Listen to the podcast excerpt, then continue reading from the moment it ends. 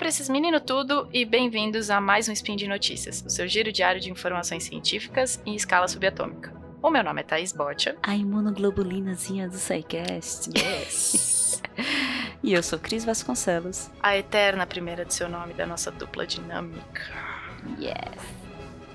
E hoje, dia 24 Nixian do calendário Decatrian e quinta, 27 de dezembro de 2018, sim, o Natal já passou, sorry, do calendário Sim, Gregoriano. amanhã é meu aniversário e é... Então, tá vendo? Bem, parabéns pra Cris. Não esqueçam disso, tá? Pega seu café que a gente vai fazer uma retrospectiva e explicar a polêmica dos bebês CRISPR. A única notícia de hoje, porque ela foi bem comentada esse tempo, é a edição genética em células germinativas. Ou, como foi nomeado, os bebês CRISPR. Speed Notícias.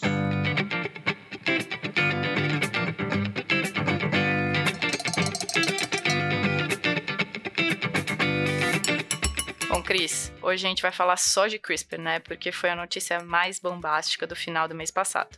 E não, a gente não tá atrasada com essa notícia, não. A gente só veio trazer um apanhado do que tem até agora publicado sobre isso, sobre isso, porque é um escândalo e no que isso pode levar. Mesmo sabendo que a gente já falou sobre CRISPR aqui no Spin várias vezes, inclusive o nosso primeiro Spin foi sobre, foi explicando essa técnica do CRISPR, a gente vai relembrar como que essa técnica funciona para explicar todo o escândalo causado pelas notícias dos bebês geneticamente editados ou como a mídia nomeou o bebê CRISPR. É, Thaís, só pra gente relembrar, e acho que a gente já comentou isso, que o CRISPR é uma técnica que ela surgiu a partir da observação do que a gente poderia chamar de sistema imune das bactérias, né? Olha só. Sistema imune com bastante aspas, eu estou fazendo aspas Muitas. com os dedinhos, vocês não estão vendo, mas é Muitas. isso aí. o que as bactérias fazem, Thaís, é que um, quando um vírus entra na bactéria, lembrando aqui que os vírus eles não conseguem re- replicar o material genético deles, né? Eles precisam infectar uma célula e usar o maquinário daquela célula para replicar o material genético deles. Então ele infecta qualquer célula que tenha esse maquinário, incluindo bactérias. Voltando, então. Quando o vírus ele entra na bactéria, as bactérias elas capturam um fragmento do DNA do vírus, do vírus do invasor, e usam, e usam esse, essa informação do DNA para armazenar no material genético delas, de forma que elas consigam usar essa informação para se prevenir de um próximo ataque do vírus. Como se o vírus fosse o bandido, né? E elas tirassem uma foto dele tirar, e deixassem lá na parede com procura-se, vivo ou morto. É, bem isso. Desse jeito. Esses, os fragmentos de DNA, ou o que a gente chamou aqui de foto dos bandidos, é o que a gente chama de matrizes CRISPR. Então, essa, essa matriz CRISPR permite que as bactérias lembrem do vírus, porque ela tem ali o material genético, e se o vírus atacar novamente, as bactérias produzirão cópias dessa matriz, como se tivessem tirado xerox da foto do bandido, vão entregar para os policiais, e os policiais vão encontrar ele. Só que, no caso, o policial é o que a gente chama de Cas9, a Ca- o Cas9. Por isso que as pessoas veem, sempre que vão ver falar de CRISPR, veem CRISPR com o, o Cas9 no lado. CRISPR Cas9, porque Cas9 é a proteína que vai atrás para clivar, isso é, quebrar o DNA do vírus. Então, Thaís, de forma bem semelhante, a gente faz isso no laboratório. A gente conseguiu aplicar isso no laboratório. Criamos uma sequência de RNA específica, colocamos ela junto com essa proteína Cas9 na célula, e a sequência que nós criamos se liga a uma região do DNA que nós queremos, por complementariedade, e a Cas9 vai lá e corta a, aquela região do DNA que a gente queria. E a maquinaria da própria célula, ela religa as partezinhas que foram cortadas. Ou inserimos alguma coisa nova ali, se for o que você quiser. Lindo, né? Eu acho isso tão maravilhoso, tão maravilhoso.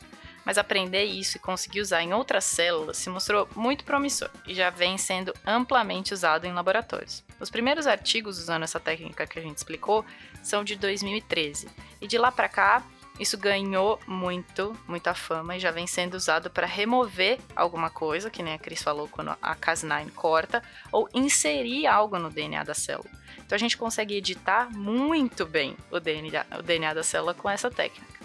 Um exemplo, para comprovar que um gene é responsável por uma função específica, tipo esse gene da bactéria faz, com que ela seja resistente a um antibiótico específico, basta remover o gene e testar com o antibiótico. A técnica é mais fácil e mais barata do, do que a gente usava antigamente. Mas claro, quando isso surgiu, trouxe, óbvio, várias perguntas. Dá para fazer isso em humanos? Dá para melhorar o pool genético humano, Cris? Yeah. É, Thaís, a resposta é muito simples. Sim, dá sim pra gente editar grandes mamíferos como os humanos. E com isso a gente começou a estudar e aplicar CRISPR para tratar humanos para doenças como fibrose cística, anemia falciforme, câncer, Alzheimer e HIV. E tudo bem, estavam tem vários estudos envolvendo essas doenças e outras, mas aí começou o problema. Os estudos são focados em células somáticas, ou seja, são as células comuns do seu corpo e não as células germinativas, óvulos e espermatozoides. Isso não porque não seria possível, mas porque se chegou à conclusão de que era mais correto, que era a forma mais correta a fazer. Isso é, se eu pego um adulto e edito o adulto, um adulto, estou usando entre aspas um ser que que já foi, que já nasceu, eu vou editar as células somáticas dele, só as células somáticas. Isso é mais seguro por quê? Porque se eu alterar uma célula germinativa, Thaís, isso é, quando eu altero um feto, se eu for lá e editar a, um feto, vai alterar também as células germinativas dele. Então, quando eu faço isso, aquilo não só vai mudar aquela pessoa quando eu atinjo as células germinativas, ele vai mudar todos os descendentes daquelas pessoas, porque não só as células, as células normais do corpo foram editadas, como as células que ele vai passar para os seus descendentes. E isso é arriscado, não controlável e muito menos ético. Bom, resumindo, se, eu, se, a gente pensar que quanto mais cedo no desenvolvimento do bebê eu edito este material genético dele, maior é a chance de eu conseguir mexer com os descendentes deste bebê a hora que ele crescer. Não é? Se eu faço essa edição num adulto ou num, num bebê realmente que já nasceu, essa chance é muito menor de você atingir os óvulos e os espermatozoides deste feto. Quanto mais cedo, maior o problema. A não ser que essa seja a sua intenção, atingir as células ah. Sim, mas como a gente aí... falou, não é a intenção do, não era a intenção não dos era. pesquisadores. Não era, mas a gente vai é, entrar no assunto bombástico desse mês de novembro, mês passado. O jovem pesquisador chinês He, o nome dele é He, realmente, é, ele declarou ter editado embriões com o objetivo de eliminar o gene CCR5, que é uma proteína que é usada como porta de entrada do vírus HIV nas células é, TCD4, né? Essa mutação que desativa essa proteína, ela é natural em partes do norte da Europa, ou seja, as pessoas que têm, é, que moram nesse lugar já apresentam essa mutação, mas ela não é encontrada na China, na população da China. Só que o problema de editar embriões é que você não só edita as células somáticas daquele ser, mas todas as células dele, incluindo as germinativas que nem a gente falou antes. Então o problema é o momento onde ele editou esse embrião. Então os descendentes desse, deste embrião, quando ele resolver se reproduzir na vida, vão ter este gene editado também. É, Thaís. Mas como você falou, essa mutação é normal em algumas pessoas. Então, qual seria o problema de inserir uma mutação que já é normal nos humanos em alguém e isso ser levado para os descendentes? Então, vou tentar explicar aqui. Como visto por alguns estudos realizados em macacos usando CRISPR, mesmo que a técnica se aparente perfeita, ela não é. Alguns macacos que passaram por edição com CRISPR tiveram parte das células editadas e outra parte não. Isso porque nosso genoma é diploide, herdamos uma cópia do, de cada gene da nossa mãe e a cópia que vem do nosso pai. E o que aconteceu foi, nos testes com macacos, uma das cópias foi editada e a outra cópia não. E para piorar a situação, se você tiver qualquer probleminha nesse RNAzinho guia, o que é a foto que a gente falou, você pode inserir mutações não desejadas ou cortar em regiões que você não queria cortar. E isso, e aí está o problema, em você passar algo que a gente não sabe o que vai acontecer para os descendentes. Ou seja, se você cria um primeiro bebê CRISPR não saudável, você pode ocasionar um desastre. Mas só voltando um pouquinho, Cris, a hora que você falou do diploide, isso é muito importante. Por que, que essa técnica se mostrou super bonita no laboratório? Porque no laboratório, muitos grupos de pesquisa trabalham com organismos que não são diploides, não tem duas cópias do material genético, uma que recebeu do pai, outra que recebeu da mãe. As leveduras, por exemplo, onde o CRISPR está sendo usado à torto e à direito, tem uma cópia só, por isso que é fácil usar. Por isso que os descendentes da, da da levedura que foi cortada, que teve algum gene cortado com CRISPR, sempre vão ter essa cópia do gene mutado ou sem aquele gene. Por isso que isso faz sucesso.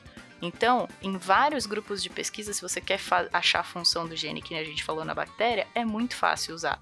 O problema é trazer isso para um organismo muito mais complexo que é diploide. Mas voltando para o nosso assunto bombástico, só fiz uma, um parênteses de dentro do laboratório. é, a coisa melhora, Cris. Os dados dele ainda não foram publicados e revisados como as pesquisas devem ser feitas, né? A, a nossa famosa revisão por pares eles foram noticiados antes de uma reunião que, que ocorreria em Hong Kong, exatamente para discutir a, a, edição de genes humanos, se deveria ser feita ou não, quebrando totalmente o objetivo da cúpula e deixando boa parte dos cientistas horrorizados com a atitude. Então, você imagina que você vai para um congresso que fala sobre edição de DNA e o cara não traz um trabalho publicado, ele traz falando assim: olha, lá no meu laboratório, três semanas três semanas atrás nasceram dois bebês que eu mexi no DNA deles. Aí ninguém sabia. É, tipo, bomba, completamente. Como que você fez isso há nove meses atrás e não avisou? E não publicou? E mexeu com a ética há nove meses atrás? É. E para fechar com chave de ouro, Thaís, os resultados foram apresentados nessa reunião e de acordo com o cientista Sean Ryder, que o Twitter desse cientista, que vai estar linkado aqui para quem quiser ler, tá? Uhum. Que assistiu a apresentação, ele disse que o objetivo da pesquisa era imitar a mutação natural que a gente citou, a do CCR5 que ocorria nos europeus. Mas os slides deles mostraram que não conseguiram fazer isso em nenhuma das duas meninas. Em vez disso, as mutações foram totalmente diferentes e uma delas ficou com duas mutações diferentes. Nas palavras do próprio Ryder, Thaís, ele disse assim: ele fez novas mutações e não há razão para pensar que elas seriam protetoras ou mesmo que elas são seguras. Ai, que perigo, né? né? O que a gente normalmente faria era testar essas mutações antes em animais de laboratório e se elas fossem seguras o suficiente, seriam testadas em pacientes com HIV antes do bebê e monitoradas. Levando isso, é óbvio, isso leva uma quantidade de anos de estudo muito grande, mas essa mutação não seria passada para os descendentes se ela fosse muito bem estudada, né? É.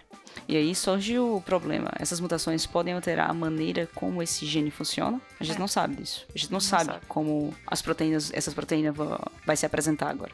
Isso, Cris, porque a gente não citou nem a ponta do iceberg, que é a parte ética de que os pacientes não estavam realmente cientes dos riscos e, de acordo com o próprio He, o pesquisador, a universidade não estava ciente das pesquisas. Isso é inacreditável. Em consequência dessa atitude, dois dias depois, a cúpula e o ministro da Ciência ordenou que o He Jiankui, que é o nome dele inteiro, parasse com qualquer experimento.